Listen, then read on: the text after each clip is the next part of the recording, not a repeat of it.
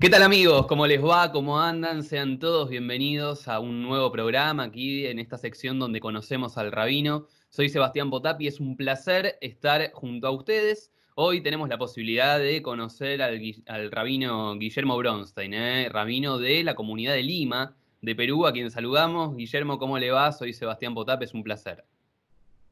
Qué gusto, Sebastián, ¿cómo estás? En cuarentena nosotros también acá en Lima desde el 16 de marzo que estoy en mi casa, guardadito, yo estoy entre esa famosa población de riesgo, tengo más de 65 años, como pueden ver por la cara, soy asmático, no grave, pero digamos que lo mejor es prevenir y hacer caso a las autoridades, entonces he estado acá en mi casa desde ese momento. Obviamente, tomando Gracias a Dios en la comunidad. Sí. sí.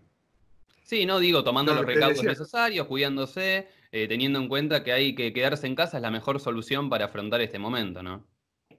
Tal cual, hacer caso a las autoridades, nosotros no somos médicos, menos todavía infectólogos, ellos saben, entonces hay que hacerles caso, más que por lo que he leído y escuchado, la opinión de todos los infectólogos a nivel mundial es casi unánime. Que mm. la cura no existe, pero la prevención está en quedarse en casa. Claro.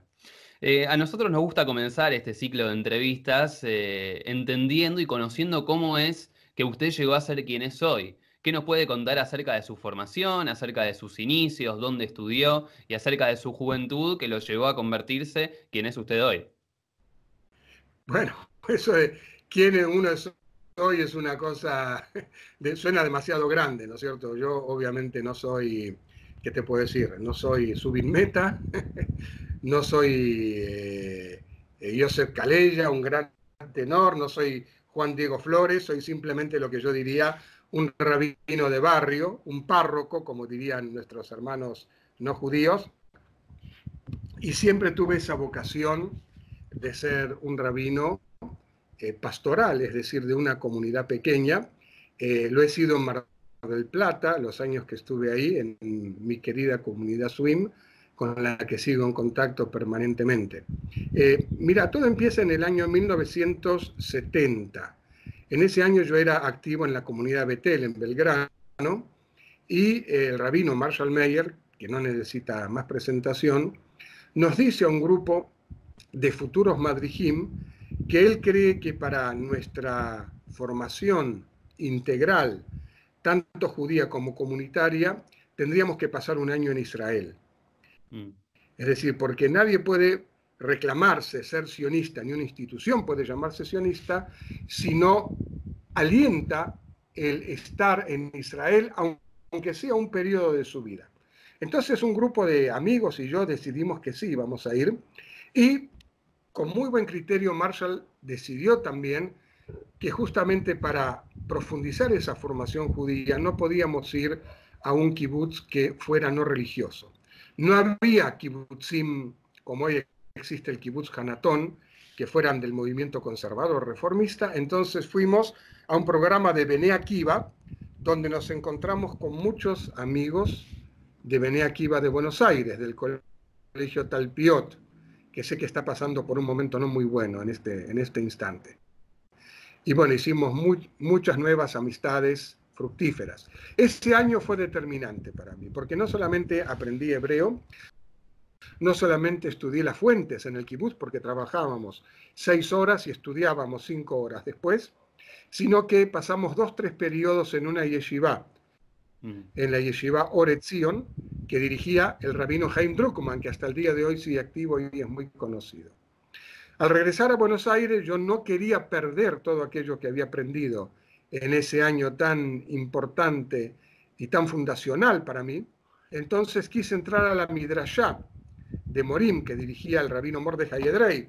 Cuando fui a hablar con él, me dijo, no, tú no has hecho el tijón, el, secundario judío, no puedes entrar a la Midrashá, pero te propongo, me hizo un, él siendo sefaradí, eh, encontró una buena metzie, te propongo que entres al seminario rabínico.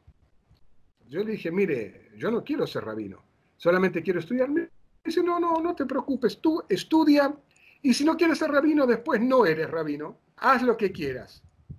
yo entré a estudiar agronomía justamente por la experiencia que tuve en el kibutz y a la par estudiaba en el seminario y después de un par de años, los fines de semana me mandaban a trabajar a una comunidad. Y yo justamente escogí Mar del Plata porque tenía gente muy querida y conocida ahí, que hasta el día de hoy sigo en contacto estrecho con ellos, la familia Galperín, Prengler, Ferber, muchos más. Bueno, y así comenzó la cosa. Trabajando en la comunidad y viendo de cerca lo que es la vida comunitaria en una comunidad que no era como hotel, que era pequeña, sacrificada, con problemas de subsistencia todos los días, entendí que lo que yo quería no era una relación con las plantas o los árboles, eh, que me siguen entusiasmando todavía, sino un trabajo con la comunidad judía y aquí estoy. Mm. Eh, ¿Y cómo es el momento donde usted llega a Lima? ¿Qué nos puede contar a ese momento? ¿Usted lo buscó? ¿Le llegó? ¿Fueron las vueltas de la vida, digamos, que hizo que usted llegue ahí a Perú? Hubo varios factores. Eh, el primero es que en Mar del Plata, como líder comunitario, líder espiritual, yo estaba solo. Es decir, no tenía que eh, confrontar con nadie nadie, ni reformista, ni ortodoxo, ni, eh, ni siquiera el movimiento masortí de otra ideología.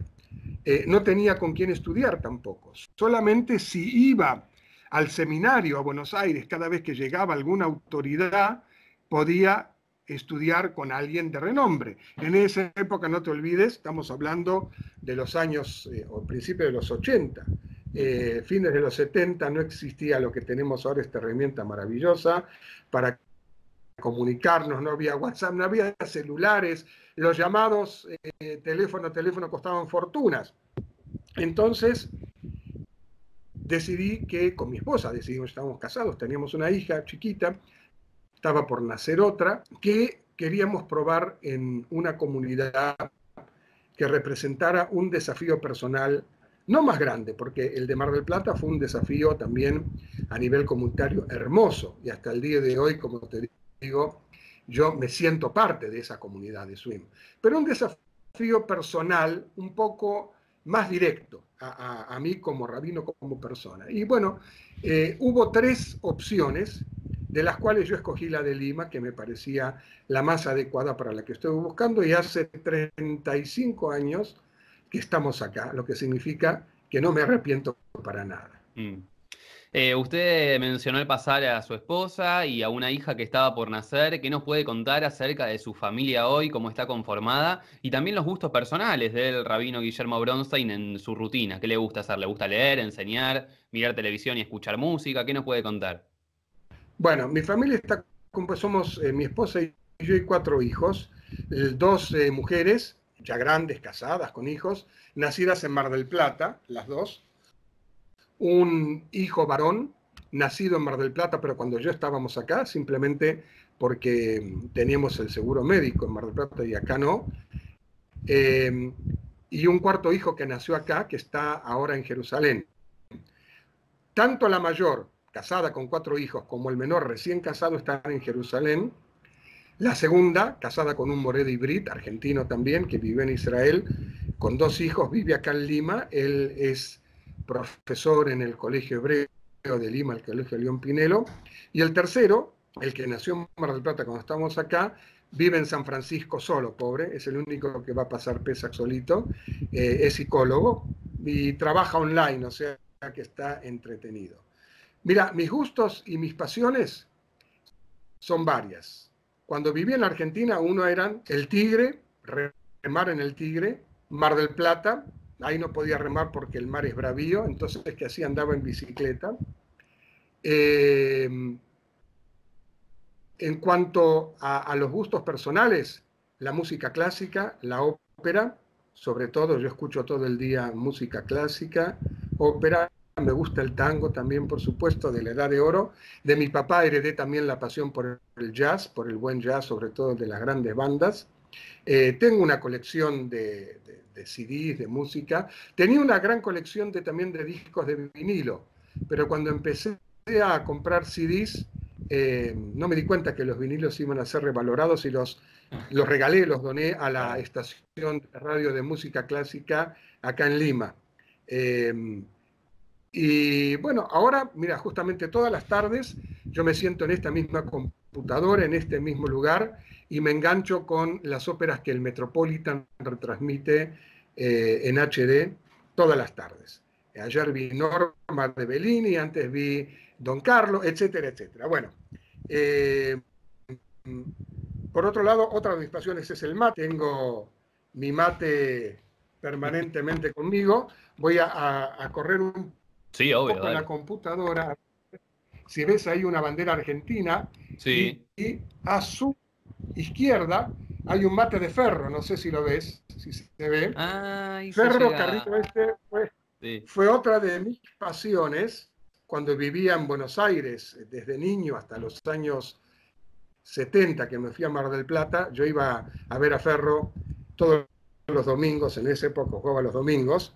Eh, no lo vi campeón porque vivía en Mar del Plata ya. Eh, y curiosamente tenía dos mates de Ferro que me regaló mi querido amigo y colega, que ustedes conocen, Rubén Safferstein, mm. eh, que era de la comunidad de Murillo. Bueno, uno de esos mates se lo regalé al Papa Francisco cuando estuvo de visita acá en enero de 2017. Eh, le regalé un libro que editó la comunidad con testimonios de judíos salidos de Alemania. Esta es una comunidad yeque, fundada por gente que vino de Alemania y Austria en los años 30, y escribimos, editamos un libro con las memorias de algunos de ellos. Entonces le regalé al Papa uno de esos libros, que se llama El Holocausto a la Vida, y un mate de ferro. Mm. Como él es de Flores, le dije a usted, Santidad, es vecino porque es de Flores, así, para eh, eh, despertar un poco la nostalgia, le dejo este mate de su vecino barrio de Caballito. Mm. Eh, ¿En qué año fue el encuentro con el Papa allí en Perú? Creo, mira, si no me equivoco, fue en enero del 2017, si no tengo mala memoria. ¿Y qué nos puede contar? ¿Qué recuerda de ese encuentro donde conoció a Francisco? No sé si ya lo conocía de su estadía en Buenos Aires, pero no, no, no, lo conocía. No, no, en Buenos Aires yo nunca tuve contacto con él. Sí tuve contacto en Mar del Plata con un alumno de él, el padre Enzo Giustosi, con quien formamos parte del comité interreligioso de Mar del Plata en los años 70, con Enzo, que lamentablemente fallecido, de la CONADEP de Mar del Plata. al igual que mi otro colega amigo Felipe Yafe, fue parte de la CONADEP de Córdoba. Eh, así que yo no lo conocía al Papa, no, no, no sabía quién era, su nombre me era totalmente desconocido hasta que fue nombrado arzobispo de Buenos Aires.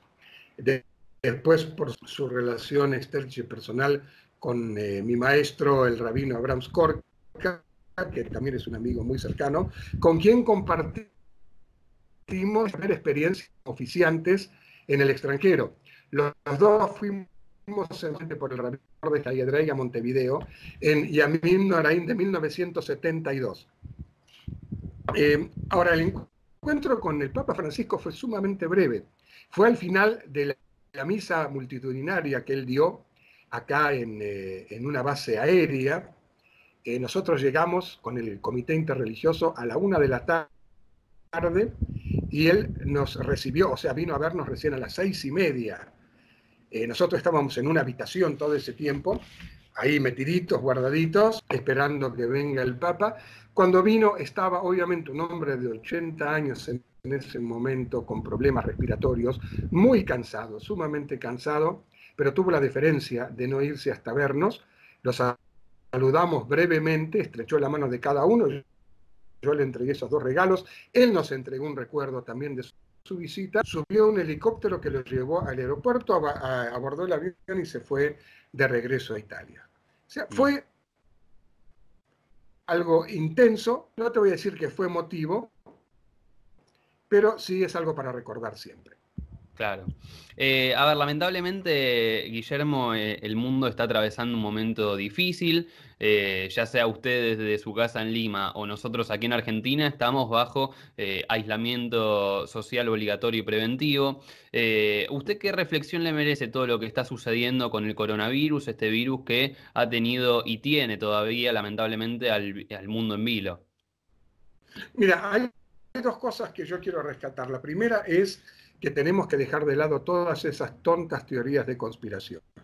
Este es un virus que se da porque hay eh, personas que, de acuerdo a su eh, tradición cultural, están en contacto estrecho gastronómico con animales salvajes, ¿no es cierto? La humanidad empezó a tener problemas de salud, epidemias, cuando comenzó a criar animales salvajes y hacerlos domésticos, ¿no? Comenzaron los problemas de la viruela, del sarampión, etcétera, etcétera. Todo eso comienza con el contacto de seres humanos que no tienen las defensas activadas con animales salvajes, ¿no es cierto? Y eso es lo único que tenemos que tener en cuenta. Este virus no lo creó ni Estados Unidos, ni China, ni mucho menos, como dijo una bestia el otro día, un grupo de judíos millonarios, por favor.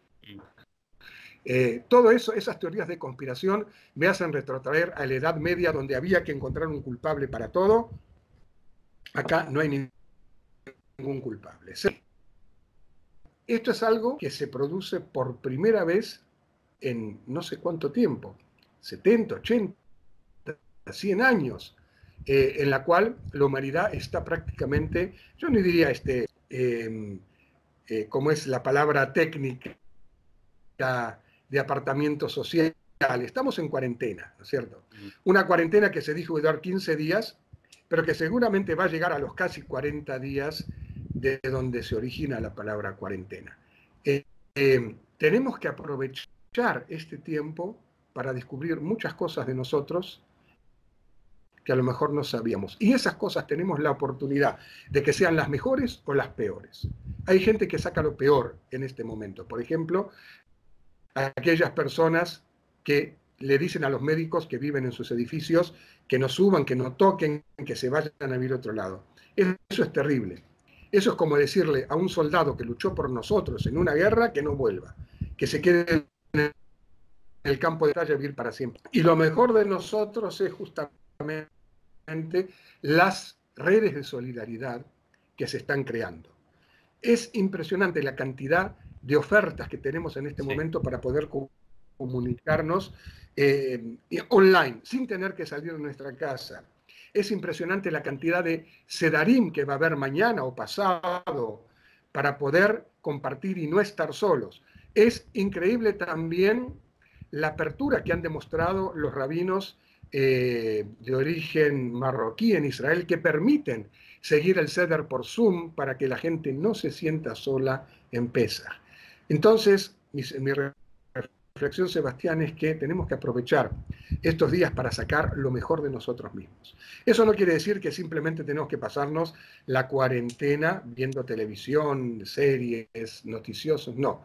Tenemos que tratar de terminar aquellos libros que no hemos podido terminar, leer libros nuevos, estar en contacto con nuestros vecinos por WhatsApp, por teléfono, como sea, estar atentos a las necesidades de aquellos vecinos que no pueden eh, valerse por sí mismos para ver en qué los podemos ayudar. Y creo que si somos capaces de eso, vamos a salir de esta cuarentena no solamente con salud, sino mucho mejor de lo que éramos cuando entramos a la cuarentena. Mm. Ya para agradecerle, a nosotros nos gusta cerrar este ciclo de entrevistas eh, contándonos o compartiéndonos a ver si usted tiene algún objeto significativo que le represente algo especial y que nos pueda contar a nosotros, a la audiencia y a todos aquellos que nos están mirando en este momento. Mira, tengo varios objetos significativos cerca, eh, pero hay que elegir uno. Por ejemplo, estoy viendo ahí las fotos con mis colegas en los encuentros que tuvimos en los años 2016-2017, uno en la Asamblea Rabínica Latinoamericana, uno en Chile, uno acá en Lima. Pero elijo este elemento. Mira, es un cuaderno.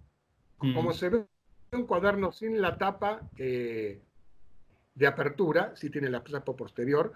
Es un cuaderno de derecha e izquierda y está en hebreo. Arriba de todo dice alajá. Es el cuaderno que yo utilizaba en 19 1981 y 82, cuando estudié en Israel el año final para obtener mi asmajá, mi ordenación rabínica, en las clases tanto en el Instituto Schechter como con el rabino eh, Tubia Friedman de bendita memoria. Y está todavía, lo tengo, lo consulto y es parte de mi esencia. Por eso quería compartirlo con, vos y con todos los oyentes de Radio High. Mm. Muy bueno, ¿eh? Gracias, Rabino Bronstein, por estos minutos. Gracias por charlar con Radio High. Ha sido verdaderamente un placer conocer un poco más acerca de usted, de su vida y de su profesión también. Un abrazo enorme y Hag Sameach. Hag Sameach para todos. Abrazo. El rabino Guillermo Bronstein, ¿eh? rabino que actualmente está en Perú, eh, rabino de la comunidad de Lima, dialogando con nosotros.